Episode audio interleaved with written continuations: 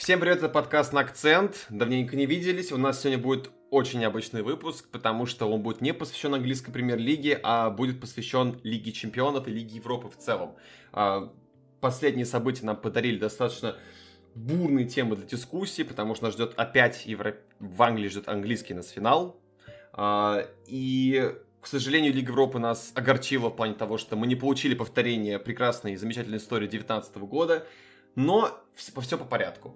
У нас сегодня в гостях Тимур Журавель, журналист Матч ТВ и автор э, небезызвестного YouTube-канала «Это Англия». Тимур, привет. Да, привет всем. Ну, естественно, как всегда, меня зовут Самед Аскеров, в эфире Макс Паутов, Влад Губин, парни, также привет. Привет. Давайте тогда начнем все по порядку разбираться во всем. Итак, первая полуфинальная пара у нас была, естественно, Манчестер Сити, Пари Сен-Жермен. И еще с первого матча было видно, насколько сильно горожане доминируют в этом противостоянии, несмотря на то, что ПСЖ финалист прошлой Лиги Чемпионов, и там, безусловно, собран одни из самых лучших футболистов планеты.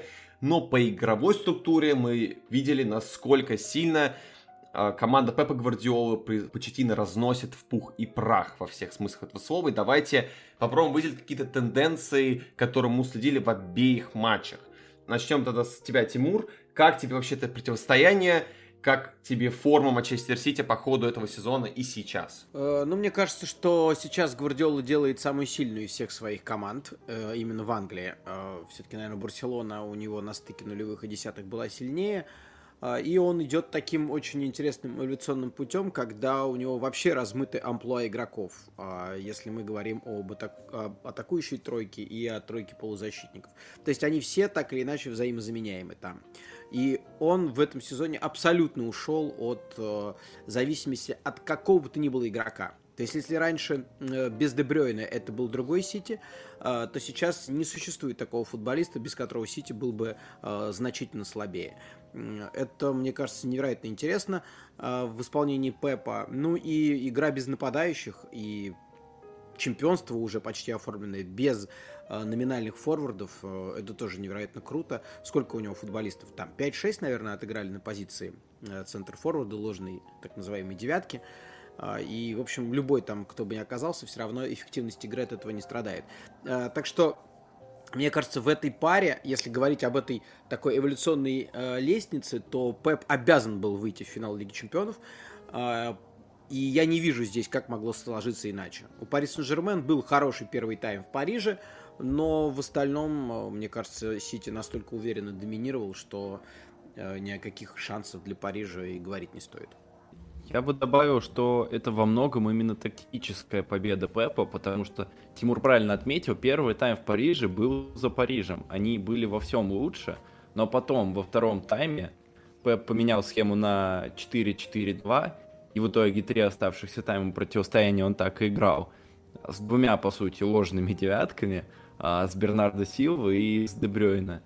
И именно так прессинговал, и вот это 4-4-2 против той же 4-4-2 у ПСЖ, соответственно, в первом матче, в втором это 4-3-3, но тем не менее, против э, пары центральных защитников, вот эта пара нападающих э, сработала просто идеально. И ПСЖ терялся при прессинге, у ПСЖ были серьезные проблемы просто элементарно при развитии атак.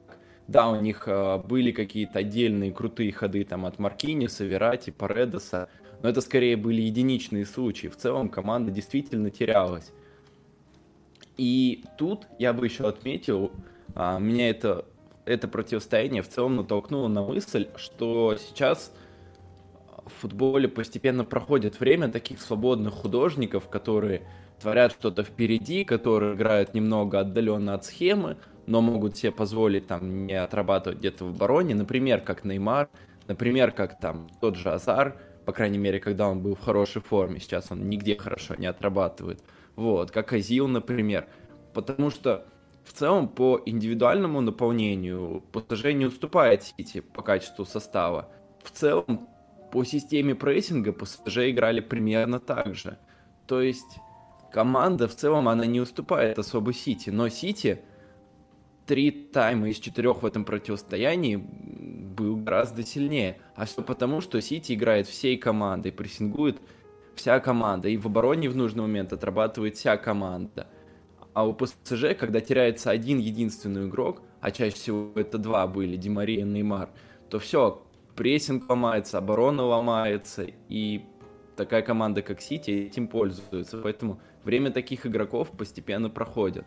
Да ничего на самом деле особо не проходит, просто надо понимать, что Пеп строит эту команду сколько. Да, Почетина только недавно пришел, по сути, пришел в, так, в не самую простую ситуацию, у него проблемы в чемпионате, сейчас Лига Чемпионов, и, конечно, против такого Сити, да, против такого Гвардиолы, ему сейчас предстояло сразу же сыграть. Конечно, его команда пока что, может быть, не до конца еще и выстроена, не до конца еще показывает тот футбол, который хочет Почетина, да и в целом-то, если смотреть даже ну, предыдущие их игры, да, я имею в виду противостояние именно Гвардиола и Почетина, да, ну, там всегда доминировал, доминировал Гвардиола, хотя тот же самый Тоттенхэм Почетина, который обыгрывал, кстати, да, в той же самой Лиге Чемпионов Сити, по составу, может быть, по именам, ну, не сказать, что был там намного слабее тех же горожан.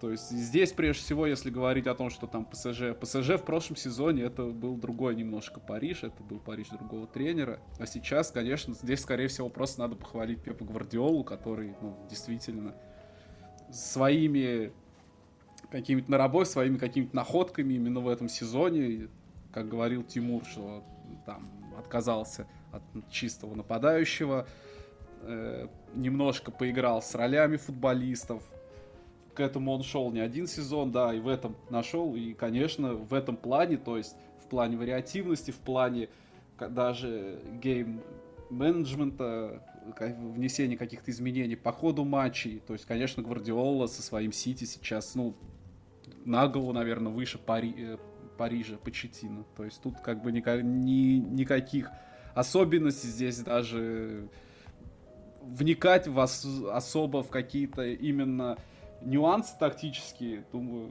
ну, не надо глубоко, чтобы понять, что просто Пеп забрал свое. Это все.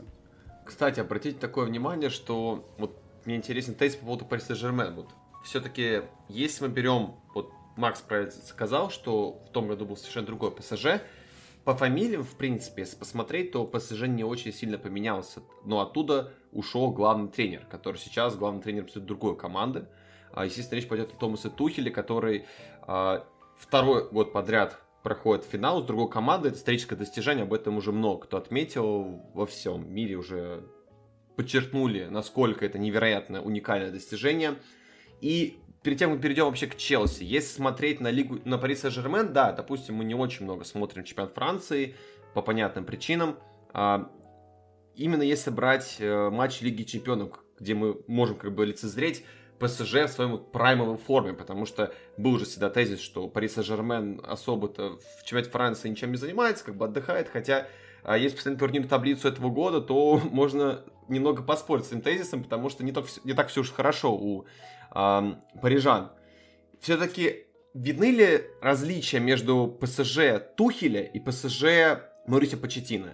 И неужели команда, которая стоит сейчас Почетина, намного хуже, чем то, что строил в том году немецкий специалист Тимур? Ну, я не могу сказать, что я слежу слишком пристально за Пари Сен-Жермен, но я, оттолкнувшись бы от того, что ребята сказали, э, знаете, что отметил бы? Что э, и для Клопа, там, когда он был на пике, и для э, Гвардиолы, э, тем более сейчас, действительно, индивидуальности, пусть они очень важны, но схема и структура важнее. И мне кажется, что а, в, на примере Сити а, мы видим, как эта структура работает сейчас. Если говорить о Пари Сен-Жермен, то этой структуры у Почетина просто пока нет. Мы вспоминаем его сбалансированную, невероятно сбалансированную. Мне кажется, что на определенном этапе а, была самая сбалансированная команда в премьер-лиге английской, Тоттенхэм. И понятно, что здесь ты такого не добьешься за такой короткий срок, а еще и с такими футболистами. То есть у него игроки Мбаппе и Неймар – это футболисты, которые по определению выпадают, становятся над схемой. Как их подчинить этой работе? И нужно ли вообще это делать, кстати, я не уверен в этом. А, это большой вопрос. И как он его решит, э, покажет только уж следующий сезон. Поэтому сейчас сравнивать Тухеля и Почетину во главе Парижа, ну, немножко просто рано. А, и отрезки разные, и, и тренеры слишком разные. Но думаю, что в любом случае Почетина будет стремиться к балансу. И думаю, что в этом стремлении, скорее всего, он предпочтет освободиться от слишком эгоцентричных игроков, слишком на, нацеленных на то, чтобы выпасть из этой структуры. Но от Неймара точно. Ну да, это действительно так и есть. Хотя... А, куда, а куда тогда Неймар девать-то? Как, как Барселону его девать и куда? В Барселону, а у Барселоны деньги есть, они же все-таки не в Суперлиге, чтобы купить. кредит возьмут новый. А, новый кредит. Кстати говоря, что интересно, не просто ж так Мина Райова ездил на переговоры по Холланду с Барселоной, и пресса писала, что переговоры даже прошли в позитивном ключе. То есть, наверное, все-таки что-то у Барселоны есть, несмотря на долги. Ну, понятное дело, что у них что-то есть, но, блин, все-таки Неймар, и тут еще зависит от того, как отреагируют, отреагируют э, хозяева ПСЖ, да, то есть шейхи. Потому что все-таки они Неймара покупали не только как футболисту, но и как звезду, как, скажем так, одно чуть, наверное, на тот момент главное лицо клуба. То есть провели такую аферу, скажем так, в кавычках, по его приобретению. И вот так просто отказываться, причем игрок еще не сказать, что и в возрасте. Посмотрим. Хотя я думаю, тут все равно особых проблем с, с Неймаром. Ну, ну тот же э, Сон, в принципе, единственное, что плюс, плюс у Сона, Сон больше отрабатывает назад. Хотя, по сути, по, своей, э, по своему функционалу тот же Неймар. Ну, а Вадим Лукомский сделал э, несколько наблюдений по поводу игры Неймара а, в Манчестере. И мне кажется, что они очень верные и точные. А, есть такие матчи, когда Неймар э, действительно хочет сам спасти команду. Да. И тогда он вообще оказывается вне контекста. И если у него это получается, то он герой. Но это был, во-первых, не тот случай, и таких случаев, когда бы он спас Отечество, э, я вообще за последнее время и не припомню. Про это же разговор шел всегда. Вот, если помните, когда, в принципе, Неймар уходил из Барселоны, был, был уже такой тезис, что Неймар хочет выйти из тени Месси и хочет стать вот такой вот иконой, символом клуба другого. То есть там это был Месси, и он понимал, что он никак не сможет как бы стать номером один с точки зрения влияния, с точки зрения маркетинг составляющей, вообще со всех аспектов, он был всегда в его тени. И это, в принципе, было понятно для всех, в том числе для него. Что касается ПСЖ, мы видим, что сейчас там Бапе фигура номер один, и тут тоже никаких как бы, споров с этим по сути нет, хотя разница даже в возрасте достаточно приличная. А, поэтому да, я вернусь к тому тезису, который говорил еще Влад, что а, в Лиге Чемпионов, как и в принципе в футболе сейчас доминируют те команды, в которых а, главенствует принцип команды, системы, структуры, а не какого-то отдельного футболиста, под которого остаются какие-то определенные условия. То есть такая схема сработает, если бы Неймар поехал бы в команду второго эшелона, который ни на что не претендует, и это был бы, ну, если поехал бы еще условно чемпионат Америки, поехал бы, да, а, где вот он был бы такой просто ходячей фигурой и вел бы с собой всех остальных футболистов, которые просто были бы какими-то условными единицами, но ни в коем случае не самостоятельно играющими футбольными единицами.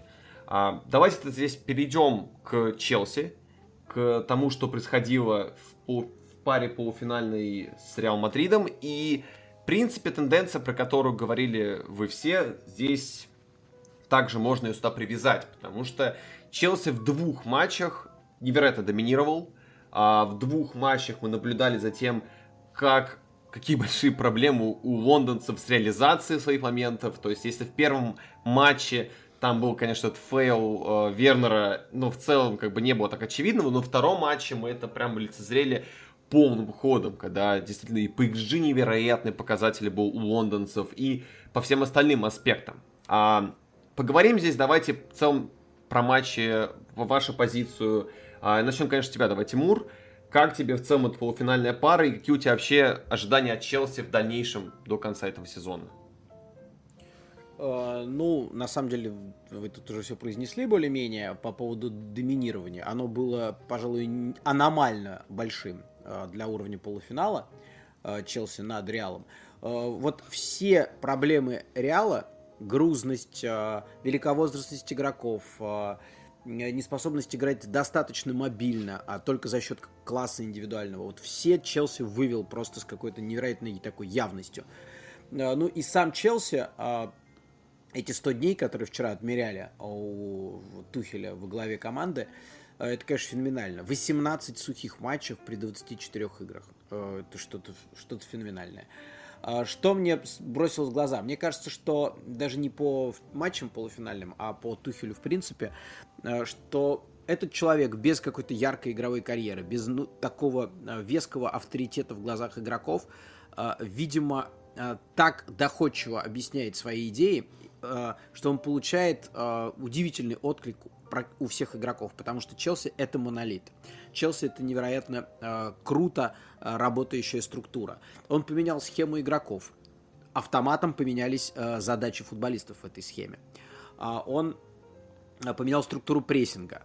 Э, команда настолько гибко может сыграть как во владение, э, так и отдав мяч, э, и при этом контролируя игру созданием своих моментов, как это было как раз во втором полуфинале. Э, это что-то невообразимое. Я бы даже сейчас Челси, может быть, поставил выше э, Сити. Я не знаю, что нам покажет матч чемпионата. Думаю, что он будет безинтересный абсолютно. Сейчас никто карты не захочет выкладывать. Э, но последний матч между ними закончился победой Челси. И мне кажется, при всех комплиментах в адрес Пепа, именно сейчас заточенность на достижение результата, структурность, монолитность на один процентик выше у Челси. Это, это тем более удивительно, возвращусь я к этой мысли, что это стало происходить с первой же игры. То есть пример Томаса Тухеля, не авторитетного футбольного тренера в смысле э, какой-то харизмы, показывает, что вот эти разговоры о том, что дайте мне там предсезонку, дайте мне два года на построение команды, все это туфта полная. Если ты э, можешь донести свои мысли, если они понятны, если они э, как-то сформулированы, как их формулирует Тухель, значит, можно дать результат буквально сразу. Единственная поправка. А, наверное, не в каждой команде бы это сработало, потому что у Челси был состав. У Челси э, был хороший набор игроков, но был абсолютный разлад с Лэмпордом. И э, Тухель для них стал просто вот э, в тем человеком, который сможет раз и все настройки быстро поправить. Ну, я бы, я в принципе согласен, но я бы еще добавил по Тухелю, его же, когда назначали, его назначали не с бухты барахта, то есть у него было время, он знал, с ним велись переговоры, у него было время изучить футболистов, уз... ну, посма- посмотреть матчи, просто прикинуть, и вот уже относительно э, их каких-то отдельных скиллов, их отдельных скажем так, игровых предпочтений каждого футболиста. Я думаю, это он прямо вот здорово по каждому игроку такое мини-досье тактическое вывел для себя. И он уже не только свои какие-то идеи насаждал, а 50 на 50. То есть э, насаждал такое видение футбола сразу же, которое было бы понятно и подходило бы каждому игроку. Вот если, например, взять того же Маунт, то есть он давал такую роль Маунту, которые, которые он мог, может исполнять э, лучше всего, то есть которые ему больше всего подходит. То же самое он нашел, в принципе, и для других игроков. Сразу же поменял схему, то есть понятно. Потому что как бы это, под этой схемой как бы Челси раньше играл, но не совсем в таком составе. Но Тухи увидели, что именно этот подбор футболистов с, с определенными качествами подходит под эту схему. Поэтому я думаю, не, не стоит удивляться, если, допустим, в следующем сезоне, когда пройдет трансферное окно, схема может поменяться, если придут новые футболисты и так далее. То есть Тухель просто здорово сработал изначально, когда перед тем, как прийти в Челси, он уже, ему не надо было знакомиться с игроками, то есть он уже, у него точно были по каждому из них свои какие-то отдельные пометки.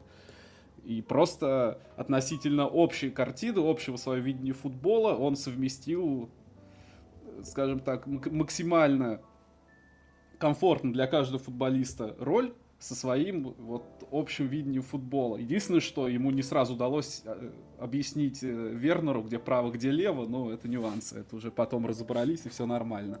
Вот. Так что, да, конечно, Тухелю стоит отметить, но на самом деле это редко кто так начинает, даже большие тренеры, которые приходят с бэкграундом, тот же Пеп в Сити начинал вообще ужасно. Ну и состав, конечно, у Челси действительно хороший, да. Здесь никаких проблем. И то, что они были фаворитами, кстати, с Реалом, ну для меня даже перед первым, перед первой игрой Челси был фаворитом, потому что как они разобрались с Атлетико, причем в, об, в обеих встречах там просто, ну, они в обеих встречах гоняли этот Атлетик. То есть Атлетика там вы, выглядел, ну, вот команда Ла Лиги, ко, которую там многие считают, что она стоит выше АПЛ. Вот первая команда Ла Лиги играла против четвертой АПЛ. Ну, на данный момент четвертый, четвертое место, по-моему, да, Челси занимает. Ну, без шансов. Два матча и в, обе... и в обоих матчах без шансов. Сейчас вышел Реал. Да, Реал обыграл Ливерпуль, причем обыграл очень уверенно но опять вот вы, выходит против Челси и, ну, то есть я не считаю, что, вот просто я не считал, что Реал намного сильнее и вообще сильнее Атлетика. То есть играя в немножко в другой футбол, немножко другой подбор игроков на некоторых позициях, если говорить по качеству. Но то, то что они сильнее, нет. Если Челси настолько доминировал с Атлетика, то для меня, по крайней мере, я был уверен, что у, них будет доминация с Реалом. Жалко только, только, что в первом матче не выиграли. Вот, ну, в целом, заслуженно прошли в финал. С тобой согласен полностью. Влад, есть что сказать?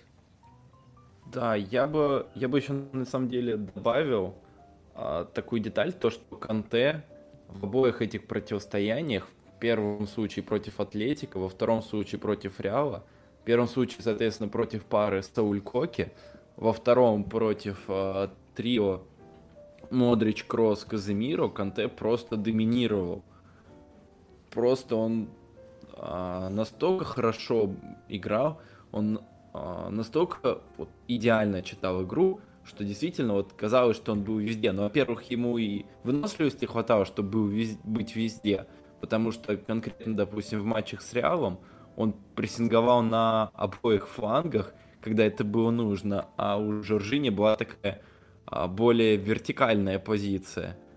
Вот. Но он идеально успевал отрабатывать абсолютно везде. Он максимально сковывал команды и всегда успевал открываться еще и в, в развитии атаки, причем на третье поле соперника, при том в том моменте, когда именно Канте может отдать, отдать обостряющий пас, и он его отдавал. Это прям вот меня лично восхищает то, как Канте играл, и вспоминаются слова Тухеля о том, что Канте это подарок, и вот Тухель его, мне кажется, идеально использует, и сам Канте по-другому раскрылся. Вспомните, как он сезон начинал. Часто вообще на лавке сидел. Кстати, Тимур, по поводу вот Канте вопрос. Вот мы всегда вроде бы знали, что это игрок высочайшего класса, да? Но почему-то в последнее время как-то пропал из радаров, про него очень мало говорили, не так, как это было в 16, 17, 18 годах. А, как ты считаешь, это связано с тем, что просто Челси тренеры неправильно его использовали, или какой-то у него был спад? Ну, подождите. А, помните, как Сари пришел и стал его так ставить чуть на фланг, и тоже достаточно много эксплуатировал его креативность, как это не смешно звучит, но мне кажется, именно при Саре э, мы увидели Канте э, как игрока, который способен здорово, э, способен здорово поддерживать атаку. Я не могу сказать, что это был какой-то плохой период для Канте.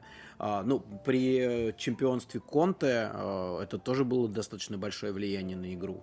Э, ну, может быть, местами при Лэмпорде, но я сейчас боюсь, что я что-то запамятовал. Э, где-то он выпадал. Но мы помним, что в какой-то момент сам Лэмпорт э, слегка поплыл в смысле использования игроков. Э, поэтому вот такого длительного периода, когда Канте был в Челси не удел, мне кажется, не было. И каждый тренер так или иначе находил для него применение, а сам Канте находил в себе какие-то новые качества. И сейчас вообще вот в матче с Реалом он играл очень часто на позиции десятки, да, если она в этой схеме вообще возможна, ну, условно. А, и это и вправду физическая готовность и чтение игры позволяли ему творить совершенно необыкновенные вещи. Это и вправду подарок. Причем подарок, мне кажется, абсолютно для любого тренера. Насколько Сари, Тухель и Конте по-разному смотрят на футбол, и Лэмпорда еще сюда возьмите. А еще чуть раньше можно взять Раньери, который был с Канте в Лестере. Лестере, да. А, да, и это и все равно каждый э, тренер находит ключ находит какую-то новую настройку в Канте и, и использует его с невероятной э, эффективностью. Как ты считаешь, кстати, такой еще вопрос, э, завершающий тему с Канте. А если в этом году Челси выиграет Лигу Чемпионов, а можем ли, заслужил ли тогда Канте звание игрок года по версии УЕФА, как минимум? Или все-таки это слишком уже высокое как бы, звание для него, есть кандидатура покруче?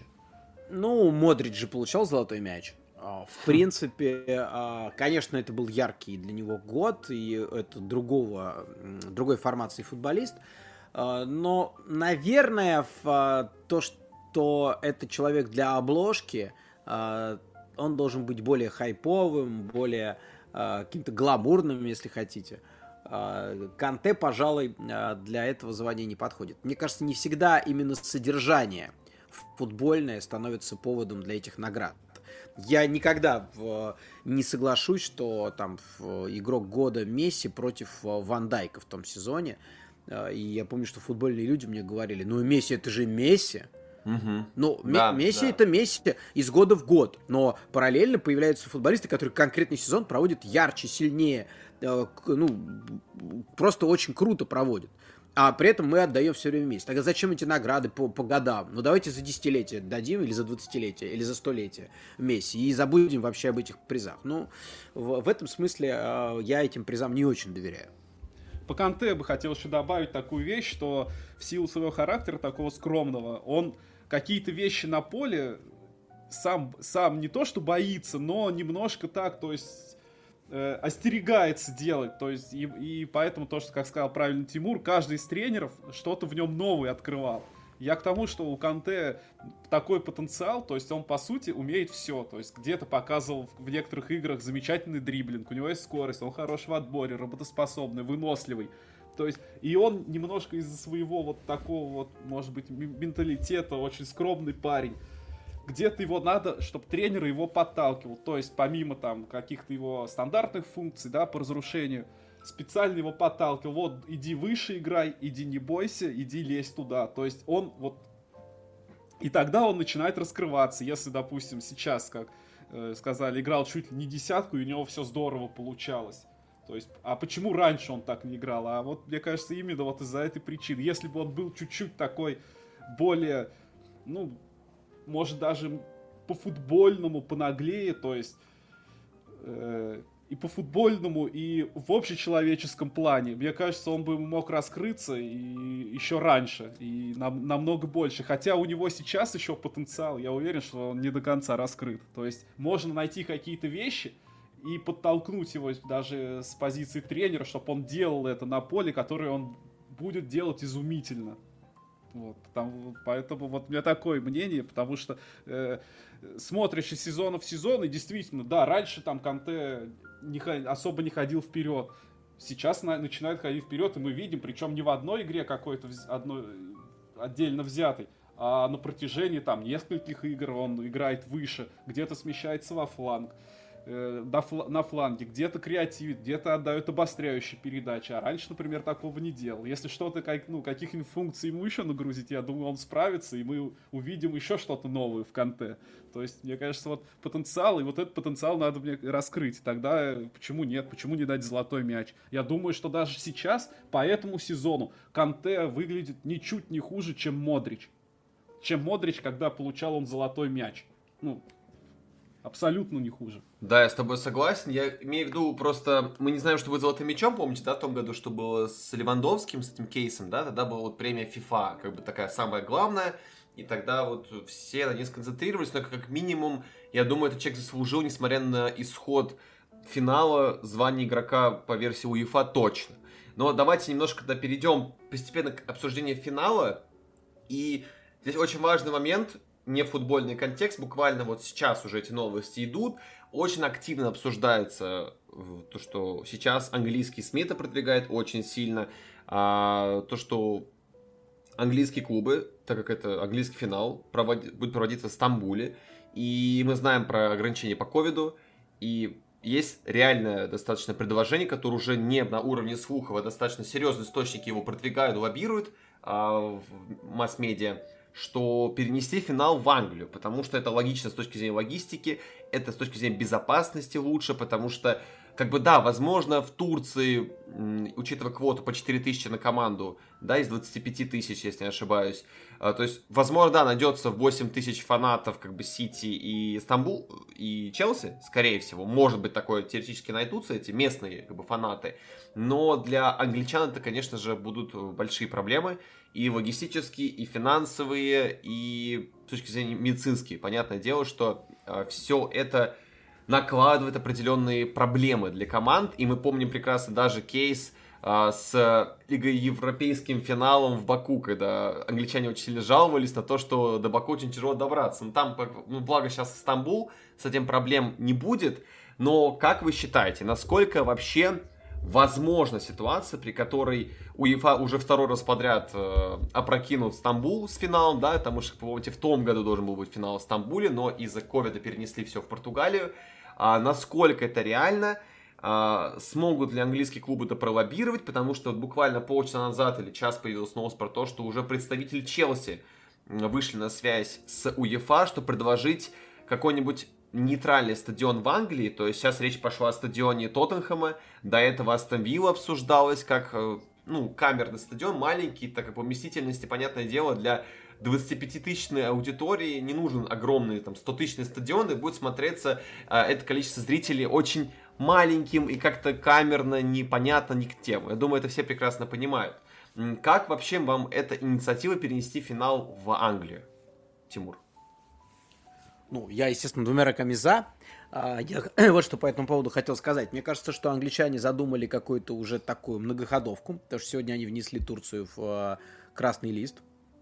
Э, куда нельзя поехать э, болельщикам, потом не отбыв 10-дневный карантин по возвращению домой. То есть это хорошая почва для дальнейших переговоров. Мне кажется, что турки, их же никто не лишает финалов, в принципе. В прошлый раз перенесли, перенесут, и в следующий раз Петербург еще раз подвинут на год. В интересах Турции заполучить финал в мирное время, когда туда смогут прийти, там сколько, 70-80 тысяч болельщиков на Ататюрк. Поэтому я бы на месте Турции сам бы предложил отдать финал англичанам, раз такая ситуация, раз не будет полной заполняемости, раз действительно две команды из одной страны, и какие-нибудь преференции себе у Чеферина выторговать на будущее по этому поводу. Я, мне кажется, что турки недостаточно гибкие а, в этом смысле. Если бы они захотели а, сыграть на опережение, они бы сами предложили а, Англии этот финал, а в ответ выторговали себе у УЕФА какие-то преференции на будущее. Вот если бы эту гибкость они проявили, было бы, по-моему, всем от этого только хорошо.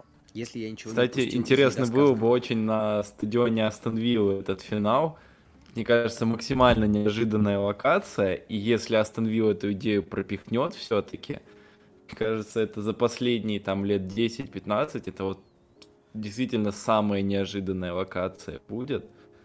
Посмотрим. Ну... А чем? Тем, что Астон Вилла сама выигрывала Кубок Чемпионов? Нет, то, что стадион, он сейчас, допустим, по многим требованиям УЕФА не, ну, элементарно не проходит. Там в некоторых моментах там просто все по слишком старым стандартам. Вчера читал, почему УЕФА сразу отказала Станвилле, когда они сами с инициативой высказались. Потому что там э, комментаторская кабинка, там еще какие-то там э, параметры, то, что там а, как журналисты вроде возле поля располагаются, в общем, куча-куча деталей, а, фотографы. И из-за этого УЕФА им сразу отказали, но если они сейчас это все быстро проведут, то это будет по-своему круто. Да нет, вряд ли в это на Вилла Парк перенесут. Мне на самом деле, в принципе, позиция Тимура, ну, как бы понятно, это вполне себе логично было бы. А по большому счету мне все равно, главное, что в Саранск не перенесли. А Ну, Но у меня ощущение, что по антуражности Саранский стадион будет не хуже, чем Ататюрк в Стамбуле, потому что Стамбульский, вы помните, стадион э, с этими огромными дорожками, развалистый такой, лужники наши старые. Ну, это очень плохой для антуража э, стадион. Понятно, что зрителей будет немного, но так как раз и при их количестве там 25 тысяч они вообще там потеряются и будет э, то же самое, что финал без зрителей. А, поэтому я бы желал англичанам в цивилизованной форме продавить бы это решение, а, а от Турции все равно финал никуда не денется. Ну, получат они через год финал с полными трибунами. Что, плохо, что ли? Да, кстати, вот в этом плане, по поводу даже не Вилла парка, вот вспомнил кейс, который достаточно тоже обсуждался еще вот с времен ковида, а, когда Реал Мадрид перенес свои матчи на Альфредо Ди Стефано, потому что а смысл играть на Бернабеу пустом? Зачем? А, да, и там устроили реконструкцию. То есть, э, даже помню, коллеги вот с Матч ТВ, когда матчи обсуждали, вот я помню на полуфинале, как раз таки, когда был матч в Испании, рассказывали во время матча про эту штуку, что, э, да, многие были недовольны этим, УЕФА тоже были этим недовольны, потому что картинка футбольная на Ди Стефано смотрится куда хуже, как будто смотришь матч молодежки, а не смотришь э, матчи полуфинала Лиги Чемпионов. Действительно, такая штука есть, красота картинки. Но вот, правильно подметил Тимур, я вспоминаю еще в этом плане похожий кейс был как раз таки с финала Лиги Европы 2019 года, да, когда матч был в Баку, и там э, стадион Бакинский, да, Тофика Бахрамова, он как бы тоже отличался именно тем, что там вот эти были огромные легкоатлет...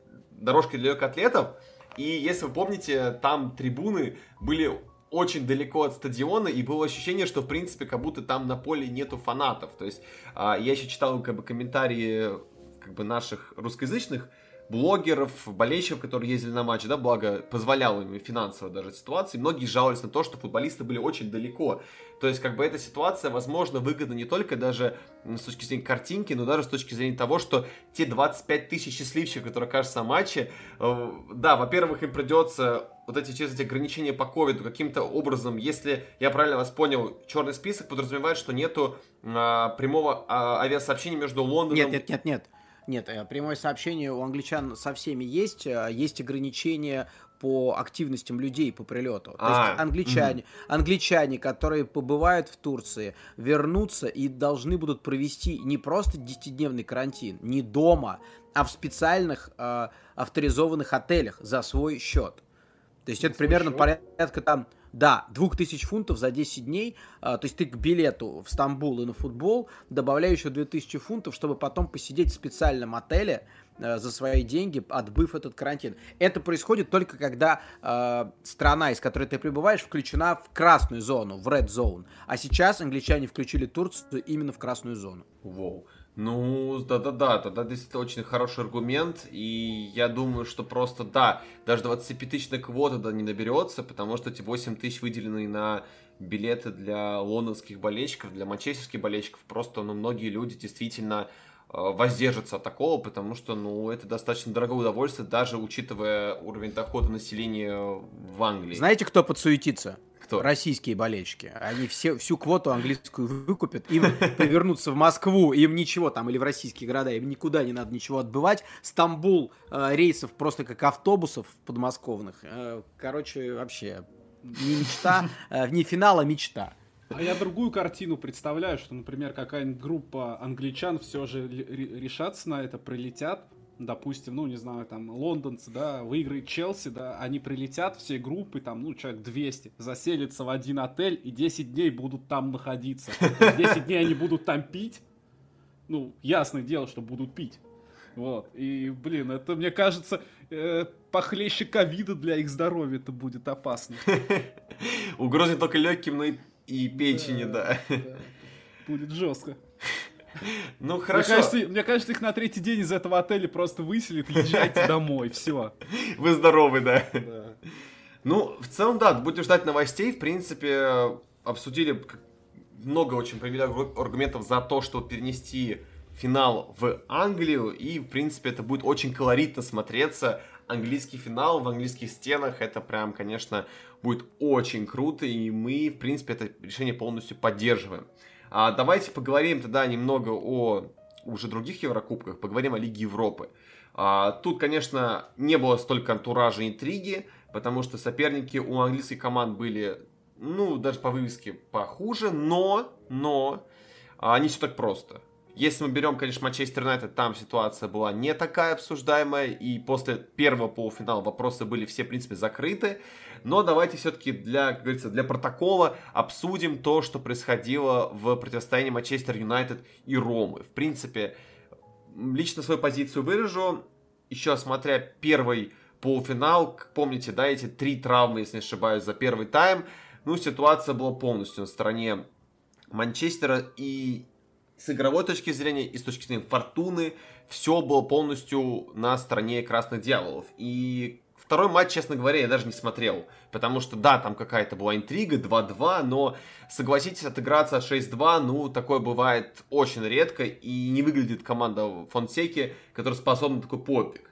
Но зато там сейчас, э, как говорили наши коллеги из Капучино Катеначо, сейчас огромная сви э, свита делегация журналистов постепенно начинает переезжать из Лондона в Рим, потому что там появилась другая фигура.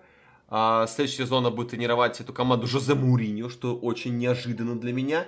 Ну и давайте в целом тогда а, обсудим все, что происходило вокруг этого полуфинала. И, и, конечно, давайте пару слов скажем о том, что наш великий и ужасный Special One теперь будет тренировать а, Рому. Что вообще по этому поводу думаете?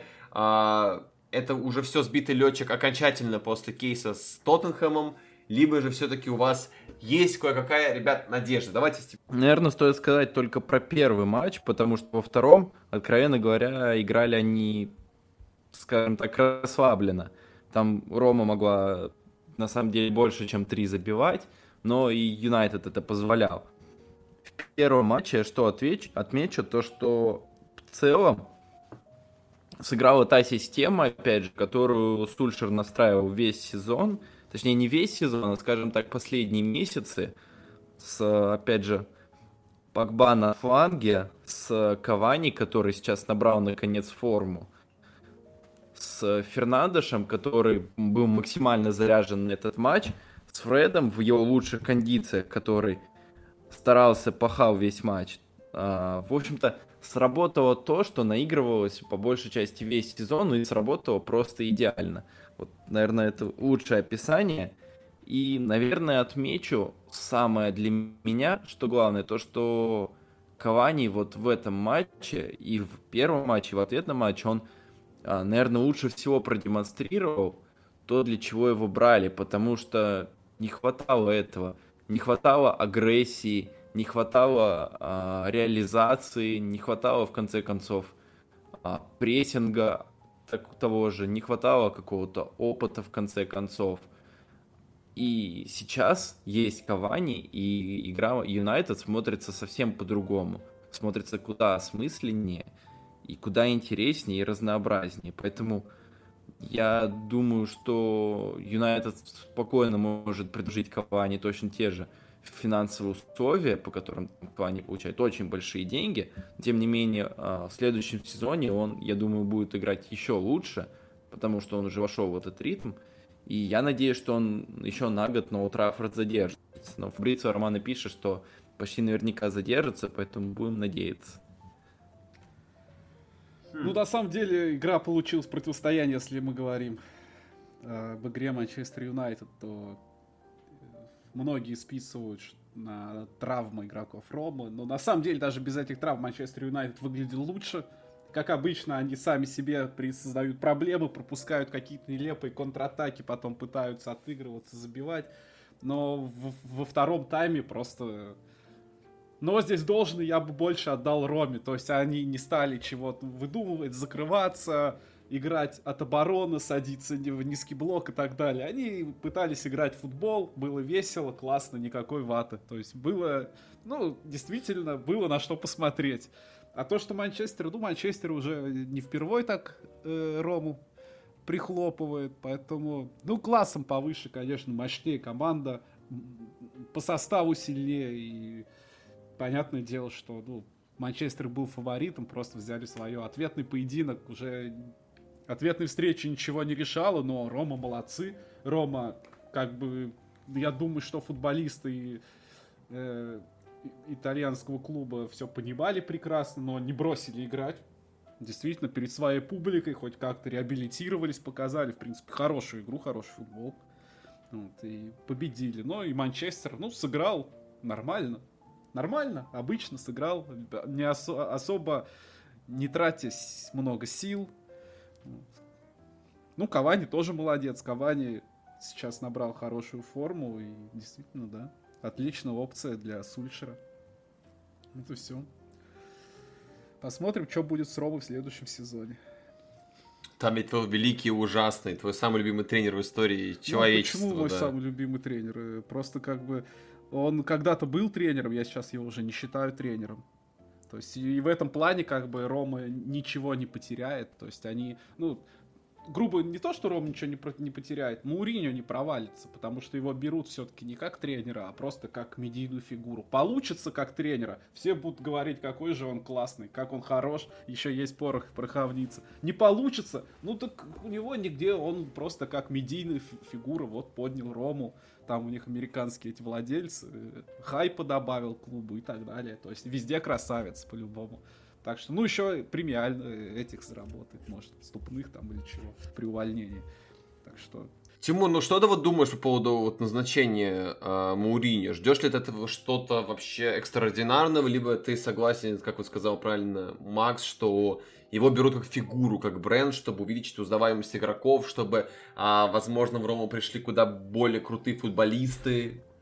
Что вообще думаешь по поводу этого назначения, неожиданного для всех абсолютно? А, Мне кажется, что Мауриньо безнадежно застрял в прошлом, что у него нет никаких э, новых идей, что ни на какую перезагрузку он не способен. Он ее проанонсировал на словах, но на деле ничего нет. Он тренер, э, который абсолютно не соответствует э, современному пониманию футбола. Гвардиола, Клоп, Тухель это люди, которые э, играют в атаку, которые э, ищут какой-то баланс.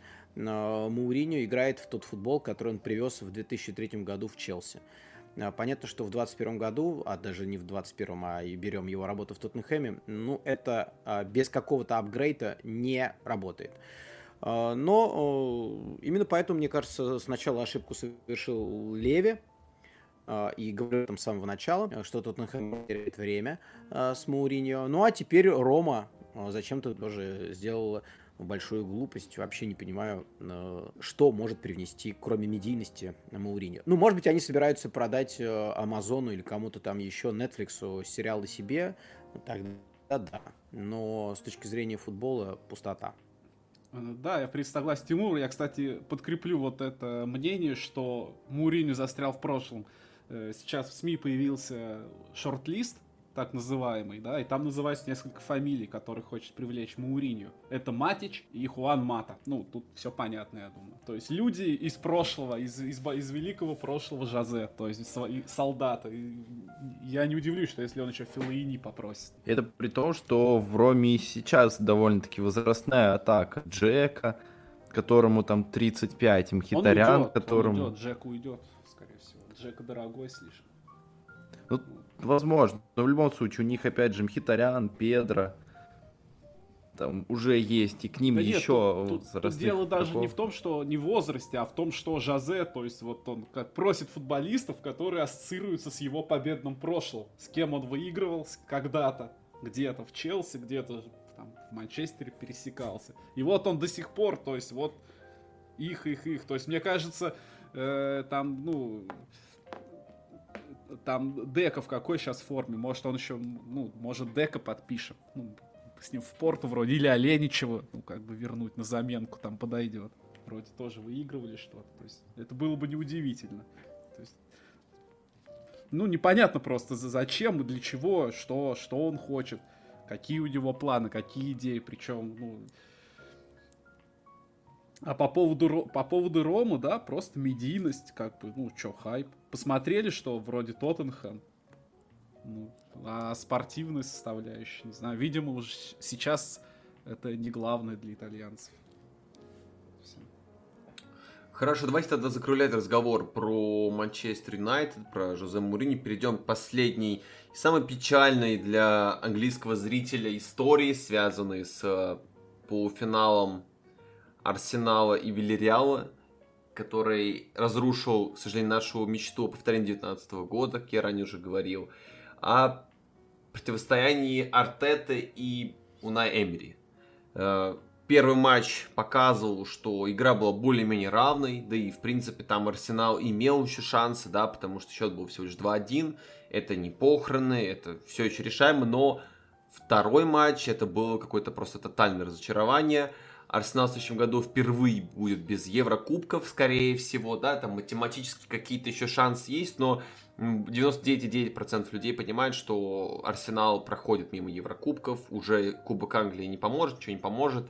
А, и давайте вот поговорим как раз-таки о вообще этом противостоянии в целом и поговорим о том, что вообще происходит с Арсеналом сейчас, потому что фанаты Арсенала сейчас дико поделились на два лагеря. Это те, кто считает, что проблемы не в Артете, в игроках, которые э, наполняют составы, что нужно до сих пор в него верить, э, что нужно сохранять курс, что вот он вот тот человек, который нужен Арсеналу, либо же все-таки проблема тренере существует. А, Влад, тебе слово, что думаешь по поводу вообще этой ситуации? Вот Тимур сказал то, что Жозе застрял в прошлом, а Артета застрял в середине ничего вообще. Вот белое пространство вокруг Ч- и ничего. Чистилище. Ну, примерно так, потому что на самом деле для меня очень-очень ярким моментом стало то, как Артета подбирал состав на ответный полуфинал. Это 4-1-4-1, который он по ходу сезона, я не знаю, может один-два раза использовал, и то я не помню.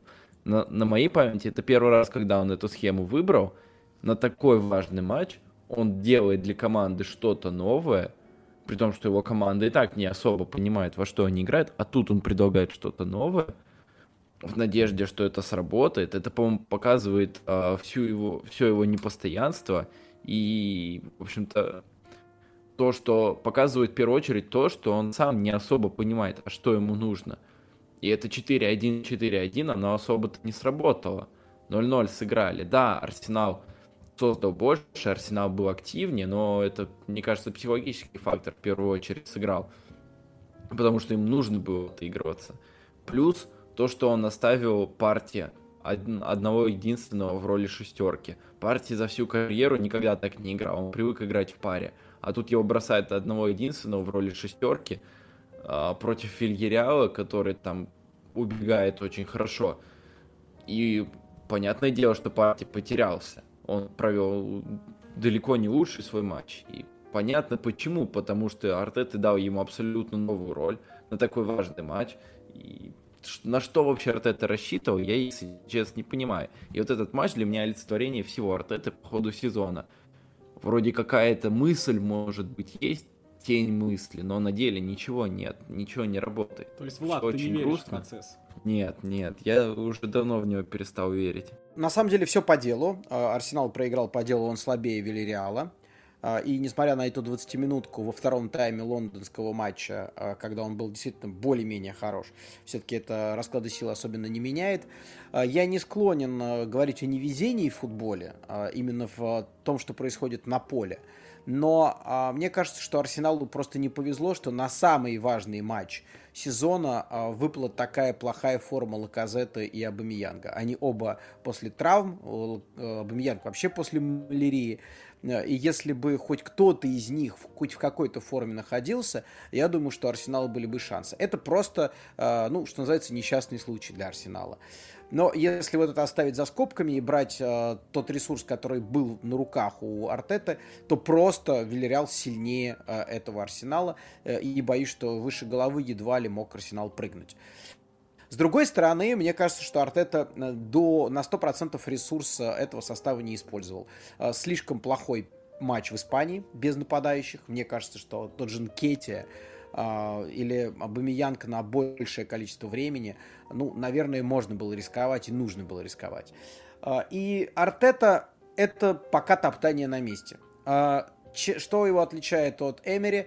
Может быть, чуть лучше он сыграл титульные матчи, когда им нужно было дойти до Кубка Англии э, с помощью нескольких хороших игр, они это сделали. Э, Эмери, кстати, дошел при этом до финала э, Лиги Европы. То есть и здесь плюс-минус то же самое. Так что, выбирая между виноватыми, тренер или игрок, я бы ни тех и ни, друг, ни тренера, ни, игрока, ни игроков называл. Я бы назвал менеджмент, который довел Арсенал до нынешнего состояния. Mm. Кстати, да, по поводу менеджмента. Вот э, были же большие протесты в Лондоне против политики Кроенки. Конечно, это не настолько жесткий, как это было у Манчестер Юнайтед, хотя как раз-таки, мне кажется, у болельщиков канонир куда больше должно претензий к руководству, чем как раз-таки у болельщиков Манчестер Юнайтед. Но это лично моя позиция страны. А, Влад, Макс, что вообще думаете по поводу вот слов Тимура, что именно менеджмент нужно винить и надо что-то менять в руководстве – а, прежде чем пытаться что-то поменять с составом и с тренером? Ну, я бы сразу так не говорил, потому что, как бы, понятное дело, что менеджмент это такая перманентная проблема Арсенала, это при любом менеджере, э, при любом главном тренере, да, и при Венгере были проблемы такие, потом при Эмере, и сейчас при э, Артете, то есть это перманентная проблема. Но при этом там Венгер, как его ругали, ругали, ругали, ругали все, когда он выжимал, ну, максимум, и при этом хотя бы смотреть можно было на этот арсенал, было понятно, да, были игры провальные по результату, но, по крайней мере, было понятно, во что, в какой футбол играет команда, что она хочет, и выступает в Еврокубках. Все время они там, ну, в топ, в топ-4, да, были, потом в топ-6. Uh-huh. Но это при таком менеджменте и с такими вот проблемами, с таким ресурсом, это хороший результат. Потом они обидели деда, обидели деда, а сейчас как бы расплачиваются за это. И я сейчас как бы не склонен говорить, что ресурс у Арсенала игровой, он плохой и слабый. По составу эта команда, она точно не слабее Вильяреала. И по сезону эта команда точно, ну, не, по составу не на десятое место в ВПЛ. Ну, не на десятое, никак. И если говорить конкретно про Артету, осенью я еще говорил, что в начале осени, то есть где-то они отыграли там, может быть, 10 туров, что, ну, чтобы что-то изменилось у Арсенала, надо увольнять Артету, убирать. Но это было актуально вот до, скажем так, до, до Нового года. То есть либо убирать тогда, но если, если мы оставляем Артету, сейчас его убирать уже нельзя. Сейчас его, потому что у него какие-то были проблески, какие-то игры, что-то что получалось. Понятно. Если не убрали тогда, не поменяли, то убирать сейчас, когда уже хотя бы он какой-то отрезок потренировал, уже что-то он сделал, надо дать еще как минимум, ну, я думаю, полгода до следующего Нового года, вот давай, вот ты уже потренировал, то есть это уже там не, как, не когда ты команду принял, да, там э, в авральном режиме, вот ты провел одну предсезонку, одно там трансфератно, второе, пришли футболисты, что-то, и уже будем смотреть там по результатам, по качеству игры. Но сейчас э, он во-первых, нет смысла его увольнять, убирать, потому что, опять же, надо еще понимать, кого. Вопрос даже не в том, чтобы убрать Артету да, хотя, в принципе, если бы его убрали решение по результату, было бы, ну, многим понятно. А кто вместо Артета? Если, например, у Челси было стопроцентное решение, придет Тухель, то есть они знали, что, в принципе, придет, ну, классный специалист, специалист с идеями, который уже точно договоренность есть, все отлично, то кто придет с Артета? Вот просто убрать ради того, чтобы убрать. А что будет потом же, ну, никакой, э, никакой определенности нет. Поэтому сейчас мы его оставляем и даем ему еще полгода. А там смотрим. Ну, пока что Артета, он оставляет такое вот, да, ну, невзрачное, скажем так, впечатление. То есть где-то получше было, а где-то вот прямо совсем непонятно, просто непонятно, как чего. И в итоге даже в этом матче с Вильяреалом все сбивалось все равно на фланге на навесы. То есть шли подачи, того же Абумиянга подачи шли, ну, с фланговые, то есть он там должен был головой бороться, хотя это не совсем его. То есть, ну, не очень понятна концепция, как они вскрывают, как они атакуют. Но надо все равно оставить. Я думаю, надо оставить, надо посмотреть. Потому что вдруг... Терять уже нечего. Да, я тоже хочу сказать, что да, терять уже нечего. А, в принципе, у меня лично больше вопросов нет, ребят. У вас какие-то вопросы еще остались? Знаю, я с самого начала выдвинул тезис, он Максу не понравился, потому что Макс сказал, что это очевидно слишком, но тем не менее. А, мне кажется, что сейчас АПЛ так доминирует в Европе а за счет того, что в АПЛ собрались с отрывом лучшие тренеры в Европе. А почему они тут собрались? Из-за имиджа лиги. То есть мне кажется, что имидж лиги искусственно, скажем так, вот просто тем, что он на таком уровне, он так, таким образом искусственно поднял уровень лиги, потому что собрал всех этих тренеров. А, Гвардиола, Тухель, Клоп, а, И за счет этого уровень премьер-лиги гораздо, в общем-то, сейчас выше, чем в других европейских чемпионатах. Что думаешь, Тимур? Ну, это и вправду очевидно, что лучшие тренеры стремятся в Англию, это уже не первый сезон происходит, но мне кажется, что это э, под уровнем лиги нужно понимать э, конкретные пункты. Э, здесь платят хорошие деньги, здесь ты попадаешь в конкурентную среду, где можешь прогрессировать и развиваться как тренер. Здесь ты можешь выполнять свои самые безумные какие-то тренерские фантазии, тебе привезут тех футболистов, которых ты видишь. Ну и сама среда, жизни в Англии, футбольная, медийная, она она очень крутая. Я думаю, что любой бы хотел бы там оказаться. Ты находишься в центре а, футбольных а, передовых тенденций. Ты в самом крутом футбольном месте мира. Поэтому вот э, это как вот все хотят жить в Москве. Вот все хотят э, в английскую премьер-лигу ну, я имею в виду, из э, россиян все стремятся в Москву, да, вот э, такой же ну центр ну, да. притяжения э, это футбольная Англия. Слушайте, на такой прекрасной ноте я планирую завершить. Как раз таки мы утвердили итогово, что Англия рулит во всем футболе. И мне кажется, лучше ноты для того, чтобы завершить наш сегодняшний подкаст, просто не найти. А, спасибо Тиму, что ты сегодня был с нами на связи. Было очень приятно с тобой поразговаривать. А, надеюсь, это не последний наш а, выпуск совместный. Ну, не всегда я был на связи, но старался. Спасибо вам. Да, спасибо, ребят. Да, спасибо а, большое. Да, спасибо вам, слушатели, что дослушали нас до конца сегодня. А, подписывайтесь обязательно на наши страницы ВКонтакте, Телеграме. Также прикрепляем ссылки а, на канал, естественно, Тимура, на это Англия. Если вдруг еще каким-то образом не следите за его а, творчеством, следите за его блогом. А, всем спасибо, всем пока и ждем что будет дальше.